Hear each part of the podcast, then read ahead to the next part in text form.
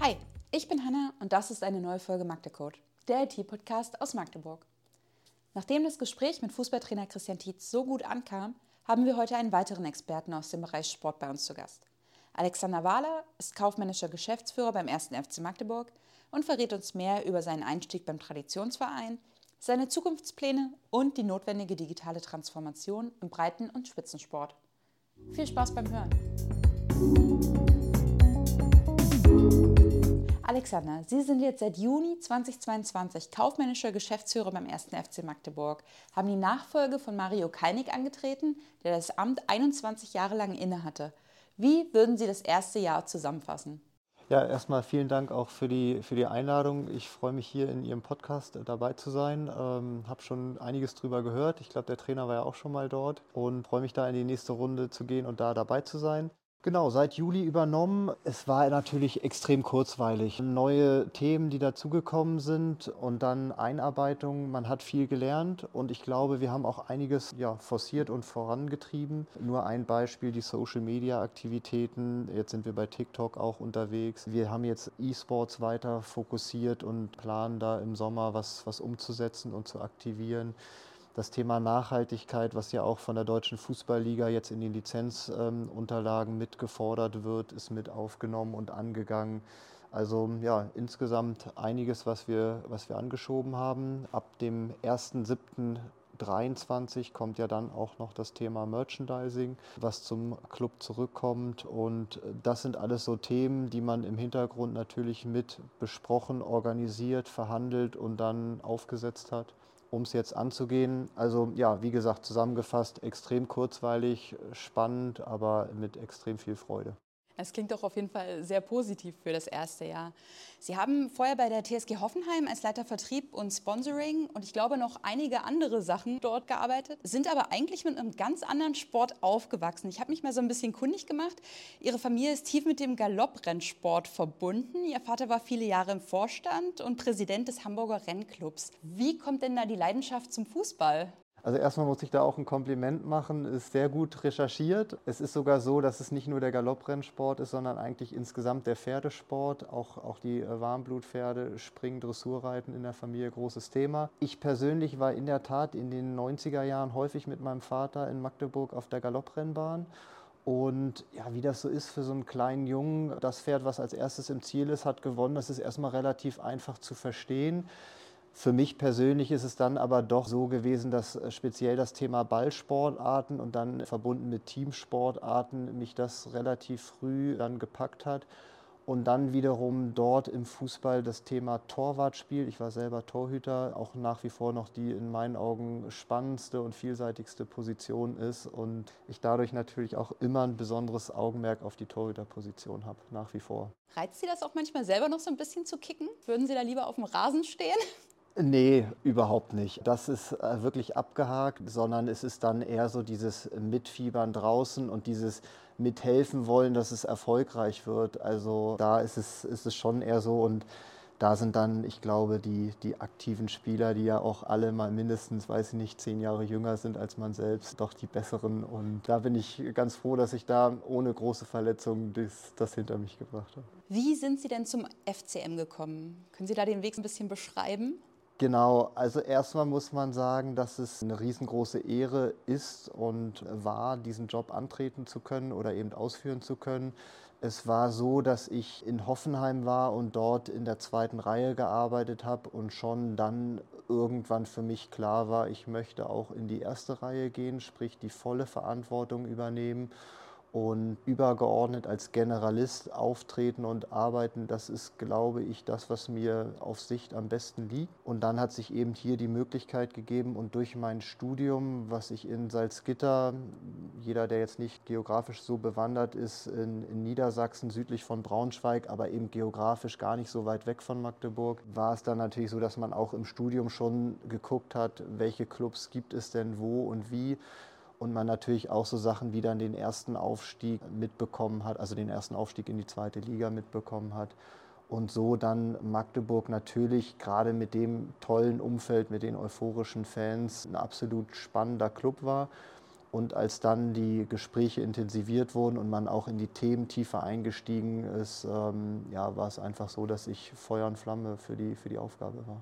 Sie haben ja gerade die Thementiefe angesprochen. Was genau sind denn Ihre Aufgaben hier beim Club? Ja, die Aufgaben, die teilen sich erstmal so, dass Ottmar Schork und ich zusammen die Geschäftsführung haben und Ottmar Schork eben alles, was mit dem Sport zu tun hat, verantwortet und klärt und organisiert und strukturiert. Und umgekehrt ist es so, alles, was dann eben das Kaufmännische ist, das äh, ist dann eben mein Part. Und ein paar Sachen habe ich gerade schon angesprochen, aber im Grunde geht es erstmal damit, den Spielbetrieb oder das Wochenende als solches, den Spieltag, der muss organisiert werden. Sicherheitsfragen gehen damit einher. Die ganzen Zahlenwerke, die Lizenzthemen, Lizenzunterlagen, Wirtschaftsprüfer, Steuerberater, da haben wir eine ganz, ganz hervorragende kaufmännische äh, Leitung bei uns, aber das muss natürlich alles eben auch koordiniert werden und dann am Ende auch verantwortet werden.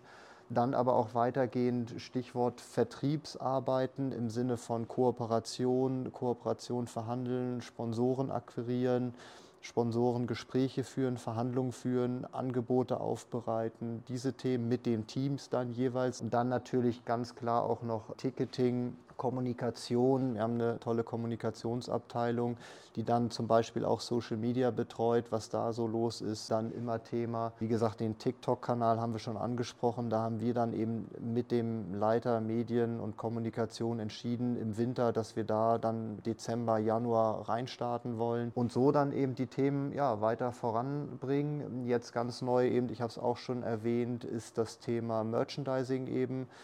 Und was natürlich auch noch ein sehr wichtiges Thema ist, ist die Zusammenarbeit und die Organisation unserer Fanarbeit mit der Fanbetreuung. Ja, das sind so die Themen, die dann auf dem Tisch sind. Also das ist auch das, was ich meine. Da haben wir natürlich für jeden Themenkomplex die Spezialisten und ich bin dann eben als Generalist oben drüber, der dann die Themen mit berät, sich beraten lässt auch und dann Entscheidungen vorbereitet bekommt und dann aber eben letztendlich als kaufmännischer Geschäftsführer die Verantwortung trägt. Ja, also ein sehr vielfältiges Aufgabenfeld, wenn man das jetzt gerade so hört. Was waren denn die Schwerpunkte, die Sie bei Ihrem Amtsantritt praktisch als erstes angegangen sind? Genau, also das erste war mal die Situation kennenzulernen und die war natürlich wahnsinnig positiv. Erstmal Aufstieg zum zweiten Mal in die zweite Liga. Es war eine gewisse Euphorie da. Auf der Geschäftsstelle wahnsinnig viele junge, gute, engagierte und motivierte Mitarbeiter. Und dann hat man sich mal in das Thema reingearbeitet und verstanden, okay, es gibt wahnsinnig viele gute Ideen, aber es ist ein bisschen wenig Manpower da. Das heißt, personell haben wir erstmal relativ viel dann aufgebaut und auch leider noch ein, zwei Abgänge, die wir dann auch kompensieren mussten. Das ist uns inzwischen aber auch gelungen. Und so haben wir dann uns jeden Bereich für sich angeguckt und machen das ja auch immer weiter. Und dann waren es eben die Themen Personalaufbau, hatte ich schon gesagt, Merchandising zum Club zurückholen, die Mecca Lounge, das zweite VIP-Zelt, was draußen jetzt steht und seit der Rückrunde dann die Rückrunde dauerhaft eingerichtet ist. Und dann natürlich die Themen eben eben E-Sports und Nachhaltigkeit, aber natürlich auch das Thema Lizenzierung. Der Lizenzierungsprozess für die darauffolgende Saison beginnt dann immer im Grunde ab Januar, Februar, März und dann im März werden die Unterlagen eingereicht und das ist auch soweit erstmal alles gut gelaufen. Sie haben es eben schon angesprochen, das Team wächst, wird immer jünger. Der Vertrieb wurde vollkommen neu aufgestellt und der Bereich Merchandise wurde jetzt praktisch wieder selber in die Hand genommen. Wie wichtig sind diese Entscheidungen für die Zukunft des Vereins? Unserer Meinung nach natürlich extrem wichtig, weil wir einerseits dann die Dienstleistung und den Service äh, gegenüber unseren Mitgliedern, gegenüber unseren Fans ausbauen können und wollen und wir eben als FCM unsere eigenen Themen auch in der eigenen Hand haben möchten. Und das äh, prüfen wir natürlich bei allen Themen von Fall zu Fall und schauen uns dann natürlich auch erstmal jeweils die Ist-Situation an und wenn wir die dann haben, dann überlegen wir uns, was gibt es denn für Alternativen, unterhalten uns mit den Protagonisten und mit den äh, sowohl intern als auch dann vielleicht mit den Lizenznehmern oder mit den Dienstleistern, mit den Partnern und dann geht es immer um die alles entscheidende Frage, was ist das Beste für den ersten FC Magdeburg?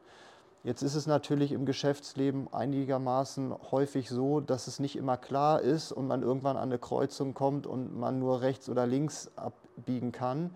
Und was dann der beste Weg ist, wird man häufig dann eben erst später wissen. Aber dann müssen wir irgendwann die Entscheidung treffen und dafür ist man dann eben mit da und dann wird sie auch getroffen. Ja. Was ist Ihrer Meinung nach wichtig, um ein, als Verein auf stabilen Grundpfeilern in die Zukunft zu blicken? Also haben Sie da auch allgemeingültige Tipps, so für kleinere Vereine, Fußballvereine, Handballvereine? Genau, also ganz grundsätzlich, und da bin ich ein absoluter Verfechter von, die Zahlen müssen erstmal stimmen. Also da kommen auch wieder so ganz einfache Sätze, dafür braucht man auch kein BWL-Studium. Das Geld, was man ausgibt, sollte man vorher eingenommen haben und, und, und. Das beste Beispiel ist dieses Thema Mecca-Lounge. Wir haben einen Testballon gestartet beim Hinspiel gegen Eintracht Braunschweig in der Hinrunde um mal zu überlegen, wie kann das Ganze ablaufen, wo wird das genau aufgebaut, wie läuft das Zusammenspiel mit Zeltaufbau, Catering, Hostessen, Sicherheitspersonal, die Gäste, werden die Tickets angenommen, so haben das dann ausgewertet und jetzt im zweiten Schritt gesagt, okay, wir gehen mal immerhin für ein halbes Jahr in die Dauertestphase. So, und machen das jetzt ein halbes Jahr und wenn sich das dann eben auch äh, irgendwie trägt und möglichst keine rote Zahl produziert, dann haben wir da erstmal viel gewonnen, weil wir den Gästen einfach eine neue Möglichkeit geschaffen haben. Also die Zahlen müssen stimmen, man muss sich langsam an neue Projekte rantasten. Dann hilft natürlich immer eine stabile Vereins- bzw. Clubstruktur. Und bei uns zum Beispiel durch Aufsichtsrat und Präsidium ist das absolut gewährleistet. Da kann ich auch nur sagen, für mich, die Arbeit ist absolut ja, lösungsorientiert, zielführend und macht wirklich Spaß. Man merkt, da ist viel blau-weißes Herzblut dabei. Also das passt wirklich gut. Und was ich immer wichtig finde bei einem Club ist noch, dass man so einen gewissen Drive spürt, Power für Weiterentwicklung, dass man den nächsten Schritt gehen will, dass es eben nicht Stillstand ist, dass man hinterfragt, dass man versucht zu optimieren, ne? dass man eben ja, dann äh, klug durchdenkt, mutig bekennt und dann ja, kraftvoll starten und im Idealfall C beenden. Ne? Wie wichtig ist die Digitalisierung bei dem ganzen Prozess? Die ist extrem wichtig. Ich habe es ja jetzt auch schon einige Themen angesprochen, wo uns das ja auch immer wieder begegnet. Also Stichwort E-Sports, Stichwort Tickets, Stichwort auch Merchandising, Warenwirtschaftssysteme und, und, und. Das ist extrem wichtig, erhöht häufig ja die Flexibilität. Also ein Beispiel bei einem Ticket, wenn man das eben digital dann, weil man doch zu einem Spiel nicht gehen kann und eine Dauerkarte hat, dann kann man dieses eine ähm, Ticket aber eben zu seinem Kumpel weiterleiten und der kann das dann nutzen. So, und das finden wir wahnsinnig gut. Und gleichzeitig möchten wir die Digitalisierung natürlich auch nutzen, um dennoch im persönlichen Austausch zum Beispiel mit unseren Mitgliedern oder eben den Fans ja, da nah dran zu sein und eben genau zum Beispiel über ein CRM-System, was eben up-to-date ist, genau zu wissen, wer hat denn wann welche ja, Bedürfnisse bzw. welche Beziehung zum Club. Ist er Dauerkarteninhaber, ist er auch Vereinsmitglied oder nur eins von beidem, dass man diese Dinge auf dem Schirm hat und die Flexibilität einfach. Ne? In Deutschland gibt es ja über 23 Millionen aktive Sportlerinnen und Sportler. Der Trend ist aktuell ein bisschen rückläufig. Welches Potenzial steckt in der digitalen Transformation für Verbände? Ich nenne jetzt mal ein Beispiel. E-Sport und Fitnessplattformen, die haben das nötige Know-how im Bereich Digitalisierung, haben auch die Investoren. Ja, bei den Verbänden mit den stagnierenden Mitgliederzahlen fehlt halt auch das Budget für die Transformation. Wie kann man dem Ganzen entgegenwirken? Also ich glaube, dass die Digitalisierung generell auch den Verbänden oder allen Sportarten helfen kann und auch den Sportlern. Nehmen wir mal ein Beispiel, ein Fernstudium, wenn ein Sportler in einer Sportart, die sich nicht auf Dauer finanziert, also wo man dann eben nach seiner aktiven Karriere noch einen, einen vermeintlich normalen Beruf dann gehen muss, wenn so ein junger Mensch dann Sportler ist, zum Beispiel ein Leichtathlet, und der dann parallel ein Fernstudium digital sich anhören kann und absolvieren kann, ist das, glaube ich, auch ein Gewinn für den Verband, weil der Verband dann eben ein Aushängeschild weiter an Bord hat, der Sportler selber erfolgreich sein kann und vor allen Dingen die Karriere nach der Karriere vorbereiten kann. Für die Hochschulen ist es gut, weil sie ein weiteres Potenzial an Kursteilnehmern haben. Also das sind so Beispiele, wo ich sage, absolut positiv. Und Digitalisierung kann für Verbände natürlich auch einfach sein, ja, wenn der Deutsche Leichtathletikverband als Beispiel eine Mitgliederversammlung durchführt, wenn die Meisterschaften ausrichten und da mit den entsprechenden Softwareprogrammen arbeiten zu können, erleichtert es, glaube ich, ungemein. Und da sollten alle, glaube ich, sich möglichst, sofern die Mittel zur Verfügung stehen, ja, zukunftsorientiert aufstellen. Wo setzt man Ihrer Meinung nach am besten an?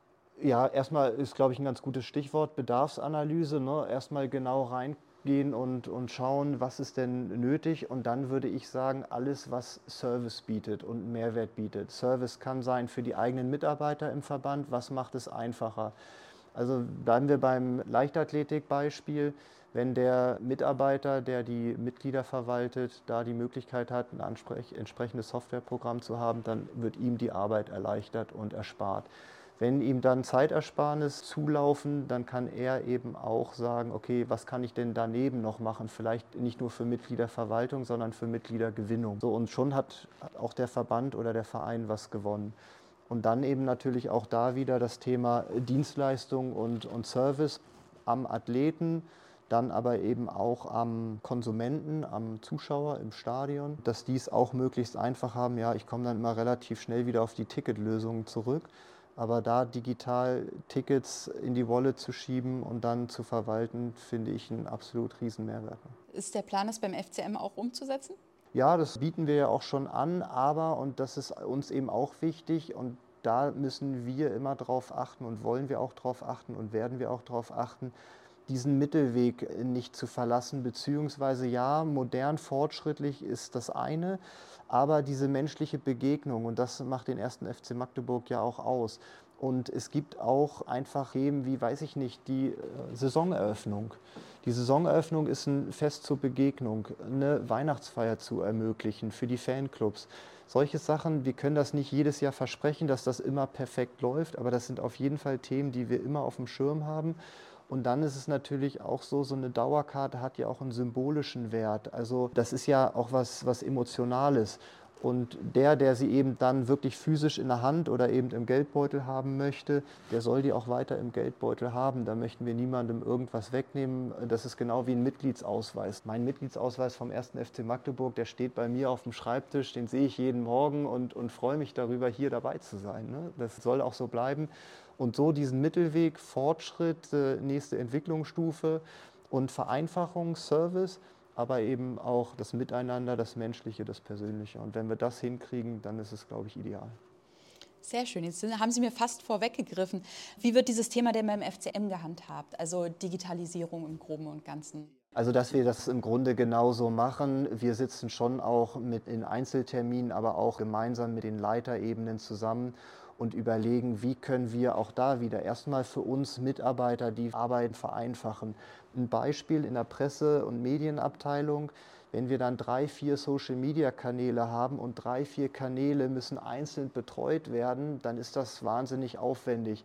Wenn wir ein Tool haben oder hätten, das haben wir jetzt nämlich gerade im Betrieb, wo wir mit einem Tool alle Kanäle bedienen können, dann ist das eine wahnsinnige Zeitersparnis. So, und dann testen wir das, dann schauen wir uns das an, dann gucken wir Aufwand und Nutzen, steht das in einem Verhältnis und dann machen wir das. Ne? Und so eben auch Mitgliederverwaltung, da möchten wir natürlich, dass es einfach ist für die Mitglieder und auch, dass wir immer den Überblick haben, dass wir da ähm, ja, keine Fehler machen. Nur ein Beispiel, wenn wir zur Mitgliederversammlung einladen und nicht wüssten, haben wir jetzt Person Nummer drei schon eingeladen oder noch nicht, das wäre schlecht. Ne? Da muss man eine genaue Übersicht haben und da helfen einem ja Softwareprogramme und die setzen wir dann auch ein. Sind wir dafür schon offen, ja. Ja, super, dann sind wir auch schon durch. Vielen Dank für die spannenden Einblicke. Hat mir total viel Spaß gemacht. Ich hoffe Ihnen auch. Dankeschön, ja, absolut. Sehr schön. Gute Restwoche. Vielen Dank, ebenso. Tschüss. Ciao.